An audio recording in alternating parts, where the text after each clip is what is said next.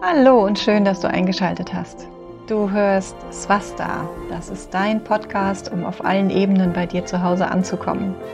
Mein Name ist Petra Barron. Ich bin Ärztin und ich möchte dir hier ganzheitliche Impulse geben, dein Wohlbefinden selbst in die Hand zu nehmen und deine Gesundheit zu fördern. Ich wünsche dir viel Spaß beim Hören.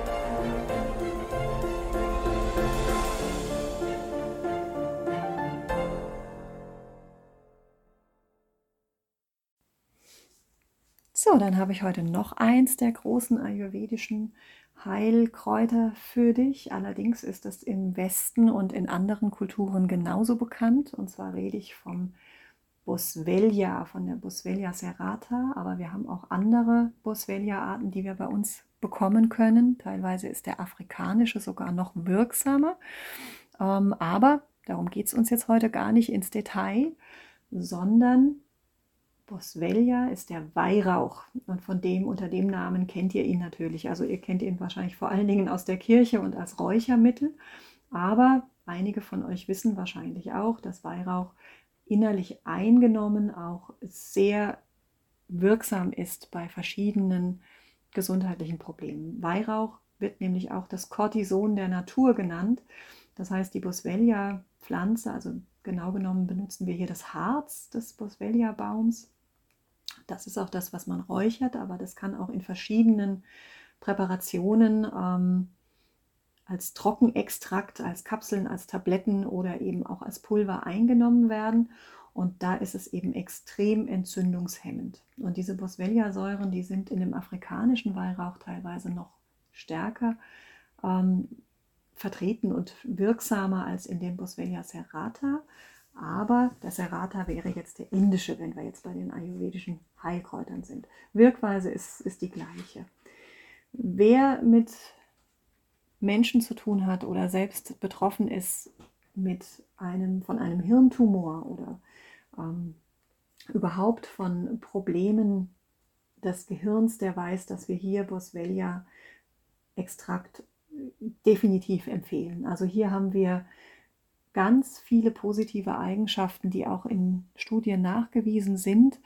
Ähm, wir können es einsetzen, um die Cortisongabe bei Bestrahlung zum Beispiel ähm, zu verringern, überhaupt generell nicht nur bei Hirntumoren, sondern generell eine Cortisongabe zu verringern, weil die Wirkung sich einfach ergänzt. Teilweise kann man auf das Cortison sogar ganz verzichten. Bei den Hirntumoren würde es die Ödembildung verringern und es gibt eben auch Hinweise, dass es wirklich direkt auch auf die äh, Hirntumore selbst wirkt, indem es diese verkleinert. Aber erstmal zurück zu den Grundlagen. Also jetzt habe ich mich ein bisschen selbst überholt. Boswellia verringert Pitta und Kapha. Und es ist erhitzend, es ist eher scharf, aber es ist eben auch süß und es ist auch bitter und herb und deshalb passt es für diese beiden Doshas eben auch. Es ist relativ leicht und trocken in seiner in, seiner, ähm, in seinem Gunja, in seiner äh, Art, die es hat. Was wissen wir, ähm, äh, was wirkt? Also es sind wie gesagt die Boswellia-Säuren, die über gewisse Enzymsysteme ähm, Entzündungen blockieren, ja, also Entzündungen hemmen. Also diese Enzymsysteme, die Entzündungen fördern, werden durch die Boswellia-Säuren einfach blockiert. Und deshalb ist es auch das Mittel der Wahl bei allem, was mit Entzündungen zu tun hat. Ähm, es wirkt auch antiseptisch, also auch gegen Keime, gegen Bakterien und gleichzeitig entzündungshemmend. Also würde man das vor allen Dingen einsetzen bei Arthritis, bei Rheuma. Ja, also das sind so die typischen Einsätze auch von, von Weihrauch, von Boswellia. Ähm, wir können es aber auch einsetzen bei ähm, anderen entzündlichen Prozessen, also zum Beispiel bei einer Blasenentzündung, bei einer Nierenbeckenentzündung. Wir können es wieder einsetzen bei Leberkrankheiten, da haben wir wieder die bittere Wirksamkeit, bei Gelbsucht. Es ist sogar ähm, gegen Würmer aktiv, also antihelmintisch. Wir können es einsetzen bei Asthma, bei Bronchitis, also alles, was mit Entzündung zu tun hat letztendlich. Und ganz nebenbei ist es auch noch kardiotonisch, das heißt also alles, was mit Herzschwäche zu tun hat, da können wir das unterstützend auch einsetzen. Jetzt kommt aber ein Aber. Ähm, warum mache ich das nicht dauernd oder warum empfehle ich das nicht ständig. Um in einer wirksamen Dosierung das einnehmen zu können, braucht man relativ viel davon und es ist dann recht teuer. Also bei Hirntumoren empfehle ich es definitiv, ja, und bei ähm, Dingen wie, wie Demenz wäre es auch was, wo man ansetzen kann mit, ähm, mit Boswellia. Da habe ich ja auch wirklich viel zu gewinnen. Oder bei Rheuma, ja, wo wir definitiv wissen.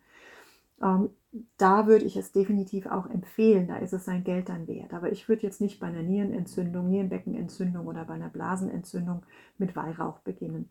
Ähm, kann man machen, ja, aber da gibt es wesentlich günstigere, einfachere Methoden und Kräuter, die wir hier anwenden können.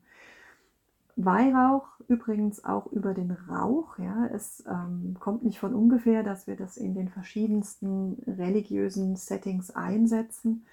Er wirkt einfach auch reinigend, auch desinfizierend für die, für die Luft drumherum. Ja, mag nicht jeder, aber hat schon seinen Grund, dass man den eingesetzt hat.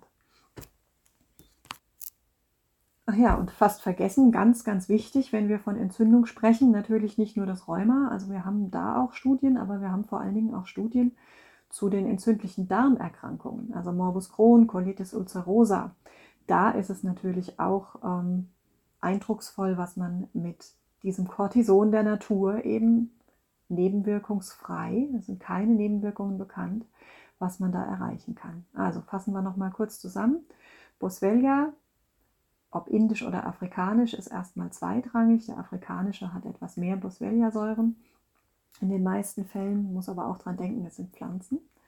Boswellia ist vor allen Dingen entzündungshemmend und antiseptisch. Also das wollen wir überall da einsetzen, wo vor allen Dingen chronische Entzündungen oder eben auch größere Probleme eine Rolle spielen, weil es relativ teuer ist, es in einer vernünftigen Dosierung einzunehmen.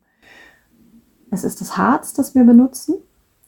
Wir bekommen das aber auch in Kapselform und wir setzen es vor allen Dingen ein bei chronisch entzündlichen Darmerkrankungen, bei Rheuma und bei Hirnproblemen, also bei Hirntumoren, Demenz, Konzentrationsschwäche. Bei diesen, diesen Dingen können wir den Weihrauch einsetzen. Aber auch hier, wie immer, im Zweifel wende dich an einen Therapeuten, der sich damit auskennt und der dir auch mit der Dosierung helfen kann, weil, wie gesagt, wir brauchen eine relativ hohe Dosierung, um hier eine nachgewiesene Wirksamkeit zu erreichen. Und da es zwar keine Nebenwirkungen hat, kannst du das im Selbstversuch machen. Und ich bin da auch relativ gelassen, wenn Patienten sagen, ich mache das begleitend, aber es ist immer besser, du hast jemanden an deiner Seite, der das mit dir abspricht und wo du einfach dich nochmal rückversichern kannst und weißt, wie viel soll ich denn einnehmen. In dem Sinne hoffe ich, dass du es nicht brauchst, schon gar nicht für einen Hirntumor, aber wenn, weißt du jetzt, dass es dir zur Verfügung steht und hab einen schönen Tag. Ich freue mich auf den nächsten Podcast.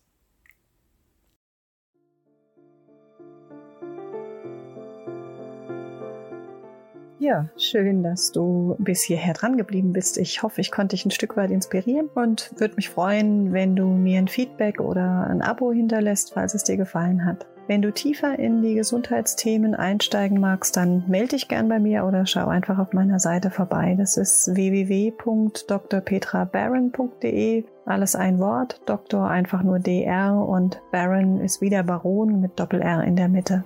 Ich fände es schön, wenn wir uns auch in der Zukunft wieder begegnen würden, entweder hier oder live. Herzlichst deine Petra.